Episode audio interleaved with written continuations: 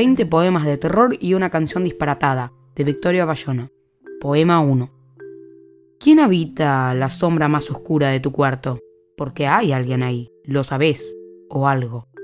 No pretendas no escuchar los ruidos, son casi imperceptibles, es cierto, pero están. Al cerrar los ojos, la penumbra se apodera de todo.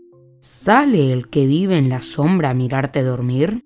¿Basta la cocina? ¿Toca tus juguetes? Domina como nadie el camuflaje. ¿Qué quiere? ¿Qué busca? ¿Comerte? ¿Estudiarte? Solo él sabe. Poema 6.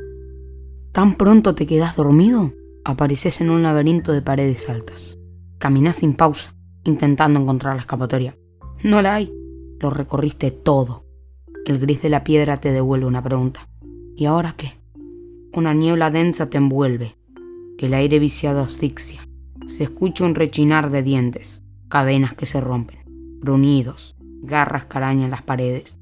Se acercan, olfatean, gimen.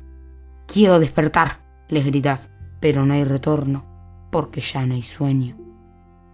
Poema 20 Todos apenaron cuando Ricky murió. Le llevaron mil flores, lo lloraron por días.